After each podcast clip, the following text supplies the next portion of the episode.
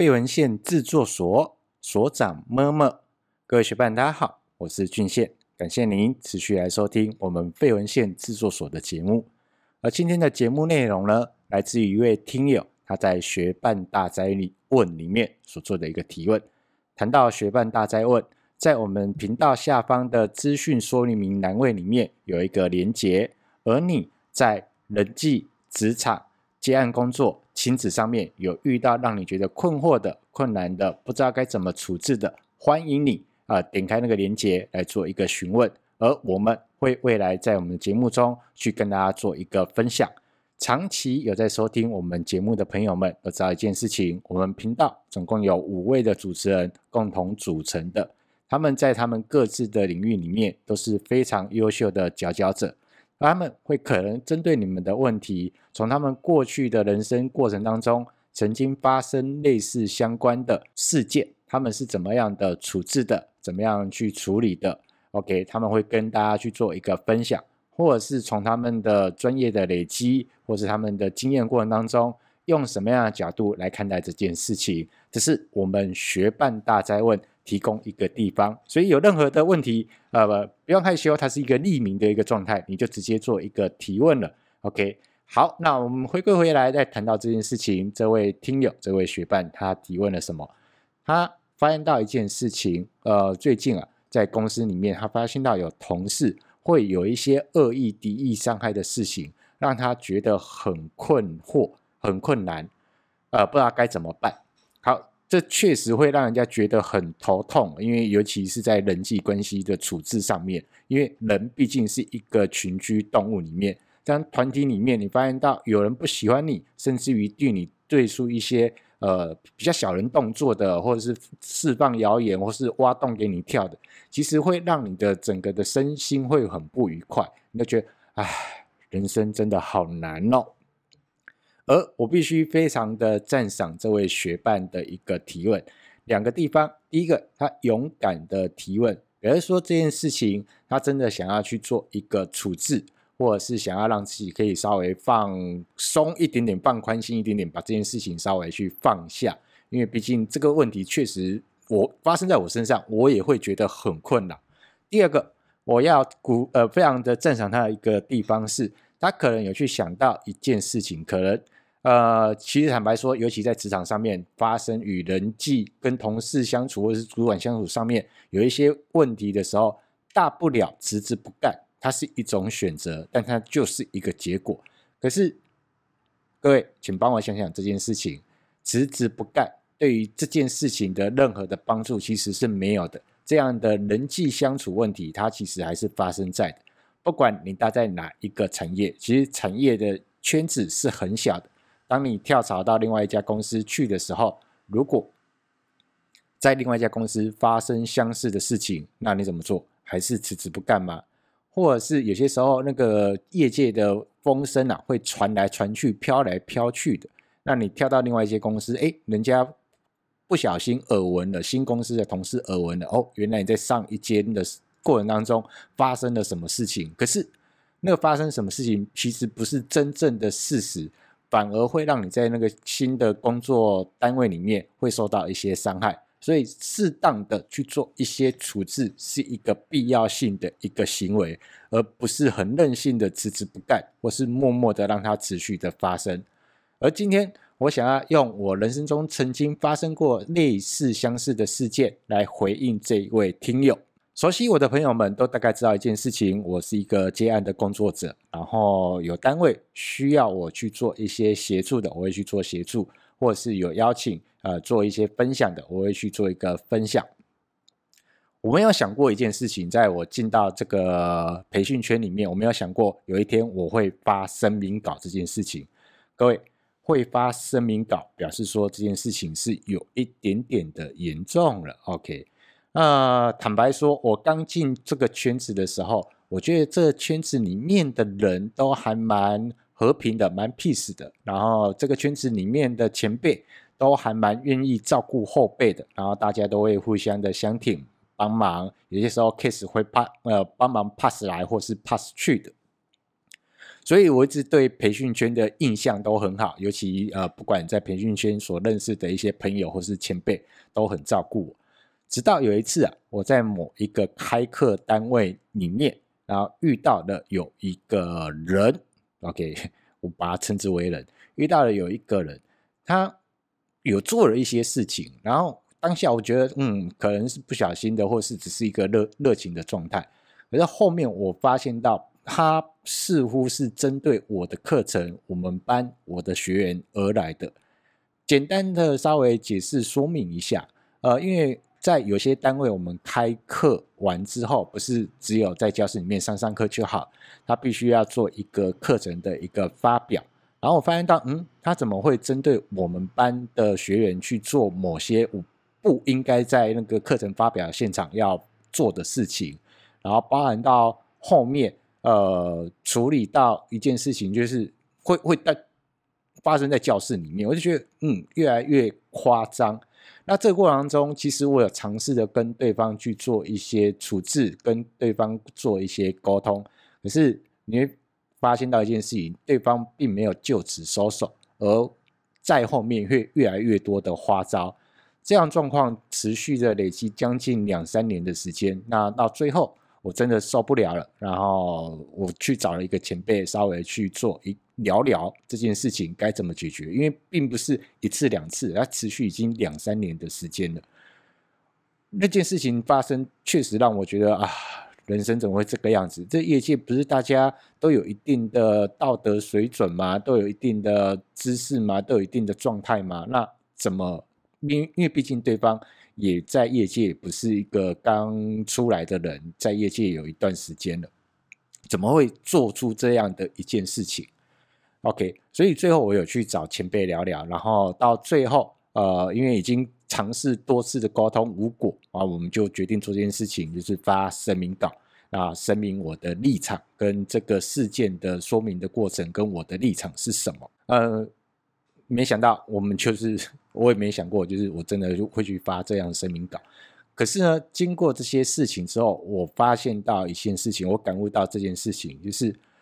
所有认识我们的人不一定都要百分之百的喜欢你，因为没有人一定说一定认识你就一定要喜欢你、挺你、照顾你，呃，做这件支持你做这件事情，没有没有不可能，OK，不可能。但是讨厌你的人一定有，一定有，但是。讨厌你不喜欢你啊，觉得你啊看不太顺眼，但这个过程中他不去捅你刀，不去背后放箭射你，它就是一个很不错的互动。OK，这是一个很过很重要的一节，我在这件事情的发生的一个感悟，然后分享给大家。在我发完声明稿，然后这个两三年的时间，这个互动的过程当中，我得到了一件事情，就是当你发现到在你的人际生活圈里面。有人不是那么喜欢你，然后有人会在背后捅你、造谣，或者是挖洞给你跳，然后设计一些陷阱干嘛的。那我会跟你分享，在这个事情过后，分成四个步骤来做一个处理。这四四个步骤分别是厘清、对话、收集跟处置。然后在这个过程当中，适度的去保护自己，适度的为自己的权利去发出一些声明。然后，当然，更重要的一件事情还是要求人和啦。毕竟我们在社会上走跳，人和这件事情是还蛮重要。因为地球是圆的，今天在这里说再见，说不定改天会在某个场合、某个地方与对方再次的相会。OK，好，我们来跟大家聊聊第一件事情：厘清该怎么做。那时候啊，我记得我去找前辈聊聊，因为那。发生的时候，我就觉得，嗯，第一次我觉得可能是不小心，我跟他聊聊，然后聊聊之后，后面还在发生，我觉得有点困惑，我去找前辈聊聊。那前辈他跟我去提了几个问题，去提问我，然后让我去试图的去做一些厘清，就是到底是什么样的原因，什么样的一个起肇事点，OK，肇事点，然后让对方不喜欢你到可以做某些动作去抵制你，去伤害你。所以呢，有几个问题也在这边会跟大家去做一个分享。第一个，是否曾经跟对方在某个场合或是某个地方，你们彼此之间有发生一些冲突？那这个冲突有可能是言语的，有可能是肢体的，就是有某些地方你是直接跟对方杠上的。如果没有，再帮我想第二个，是不是你的言行举止让对方看不顺眼？因为坦白说的，你你本来就是你的样子，可是有的人就是会看你不顺眼。当你看你不顺眼的时候，到某个程度，他可能会做出一些很奇怪的动作。那其实这个过程当中，你也去必须思考一下，是这个过程当中，是不是我们自己本身的言行举止有不小心去得罪到人，或者是去伤害到人？啊，有没有这样的一件事情发生？第三个，请各位要去思考的是，在这个过程当中，是不是让对方现有的利益遭受到损失？本来可能有些事情是他在做的。而你的出现，或许你处理的比较好，或者是你的工作能力比较强，而主管可能把这件事情派发到你身上来，然后他就觉得，诶，这件事情明明是我做的，为什么会变成你做的？是不是有某个过程当中，在接受公司的发派任务上面，有让对方发让他的现有的利益去遭受到损失？当然，最后要去提醒大家的是，不管我们在厘厘清这个过程当中，是不是跟对方发生冲突？是不是有让对方看不顺眼的，或者是让对方利益遭受到损失的？还有一个很重要的一件事情，一定要先放在心上。或许对方真的不是故意的，如果只是发生一次或两次的时候，那有些时候稍微做一个厘清一下，是不是真的他就可能不小心的，然后不是刻意的？因为有的人他可能的思考方式，他就是真的会不小心让你不舒服。那这这是一个状况。我们进入到第二个阶段，当你去做一些脉络的厘清，跟对方的互动的状态，他怎么会发生这样的一个过程之后，那你要开始准备去做第二个状态，叫对话。第一个，去找比较熟悉你、有智慧的人去聊聊这件事情，然后请他去协助你去整理一个脉络，然后可以知道在这个过程当中，你可以怎么样的思考。要怎么样去做一个处置，或是怎么样去跟对方去做一个互动？第二个，呃，除了去找有熟悉、你有智慧的人聊聊之外，那可能你会开始准备一件事情，因为刚开始可能一次两次，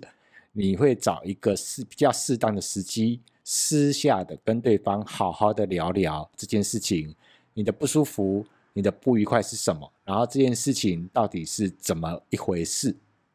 那后面可以怎么样的处理？彼此可以怎么样做一些互动？在跟对方好好聊聊的过程当中，呃，他需要有一些些的沟通技巧。然后在这边会提醒大家四件小四件事情。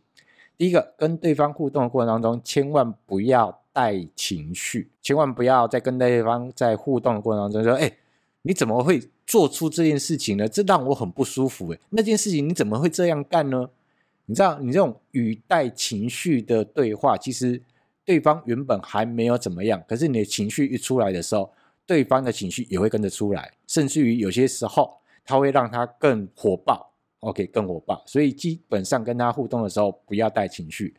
第二个，你是要试着去厘清这件事情的发生的过程跟怎么样去处理的，而不去是审问、质问、办文的。所以这个过程当中，千万不要带着拷问的状态去跟对方互动，因为你用拷问的状态说：“哎，你跟我说一下，为什么这件事情你要这么干？为什么你对谁讲了什么什么什么什么？”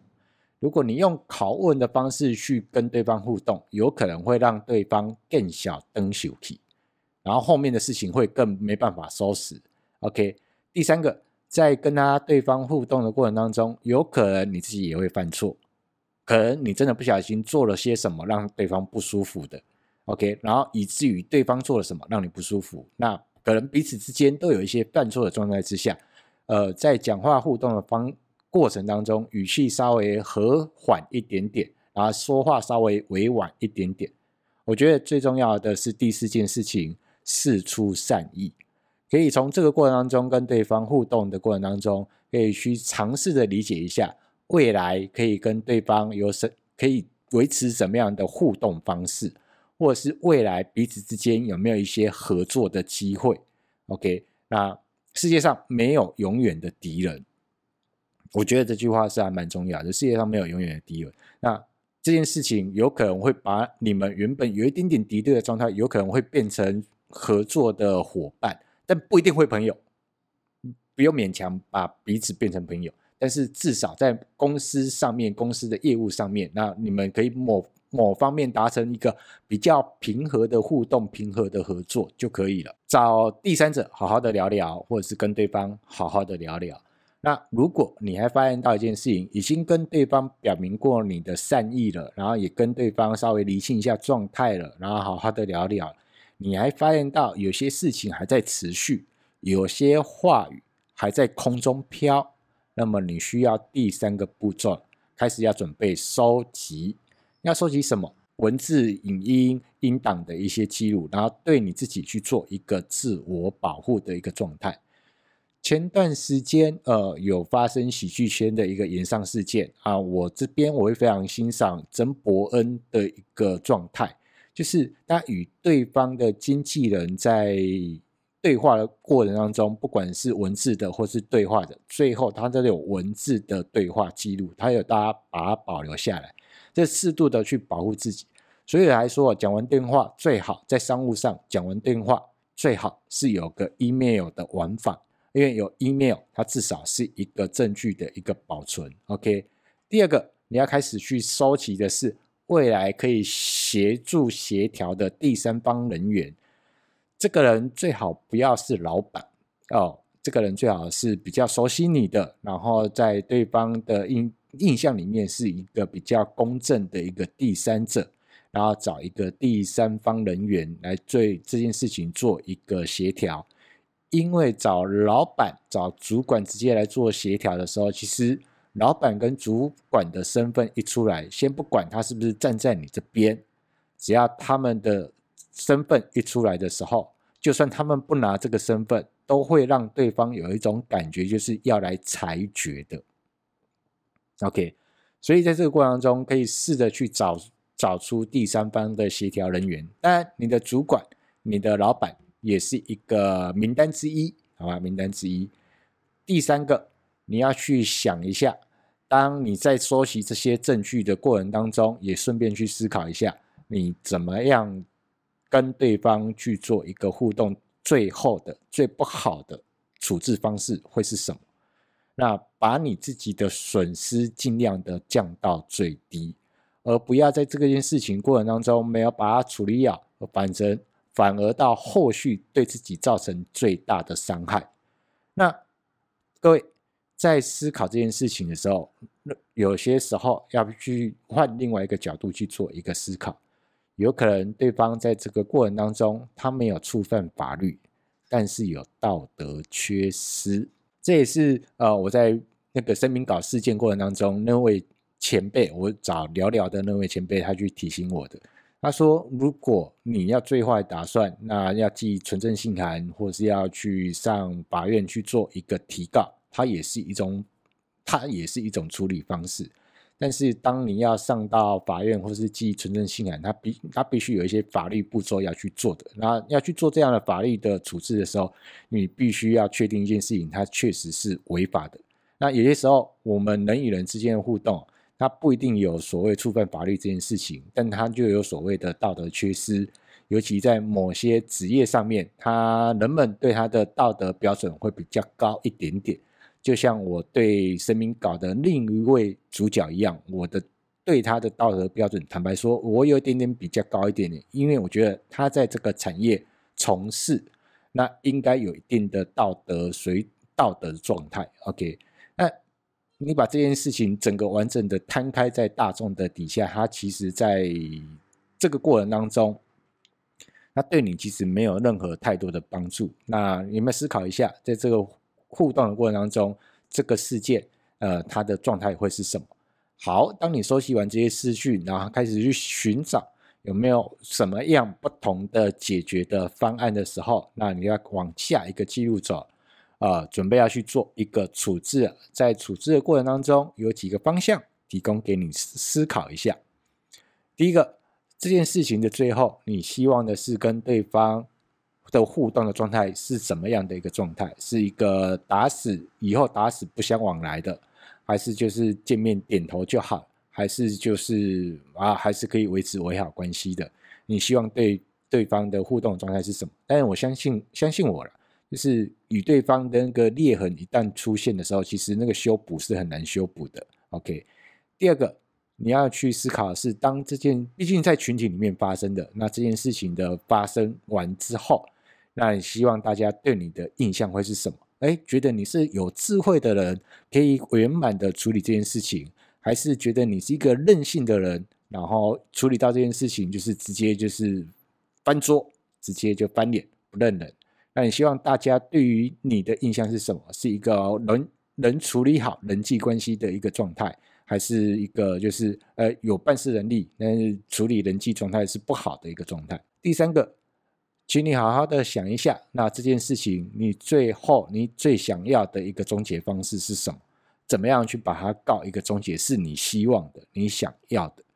除了这三个方向之外，我会提呃，我会比较建议各位往第四点去思考，就是怎么样让对方永远看不到你的车尾灯，呃。相信我，这样的一个事件，可能在你的人生中，在现在是一个点，然后可能对你来说是一个关卡。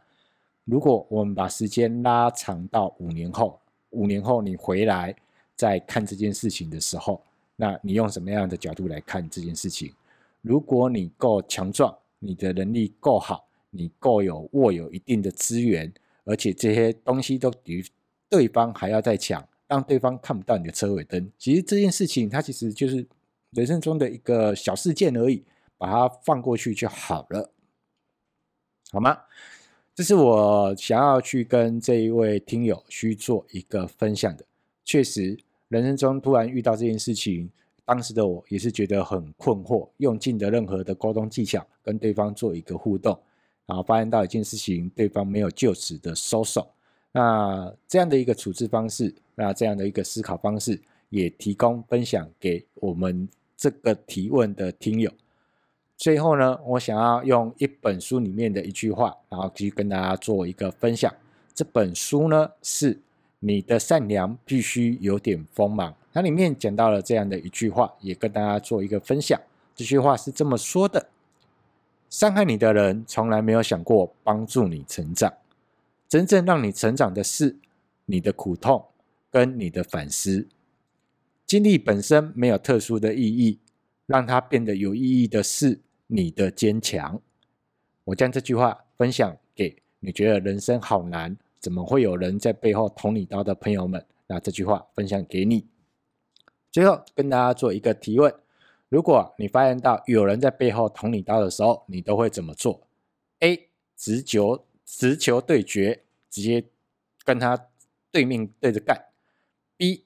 他捅你，你就给他捅回去，要捅大家来捅，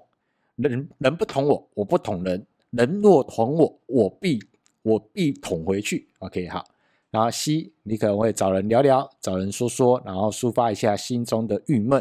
或是 D 其他啊，欢迎各位在频道下方留言告诉我们，或者是到我们的 FB 社团。废文献制作所的 FB 社团来跟我们做一个分享。如遇到这样的一个事件，你会怎么做？你觉得怎么处置会比较好？好，今天的节目呢，到这里要告一个段落。喜欢我的节目，记得要订阅、按赞跟分享。废文献制作所，我们下周见，拜拜。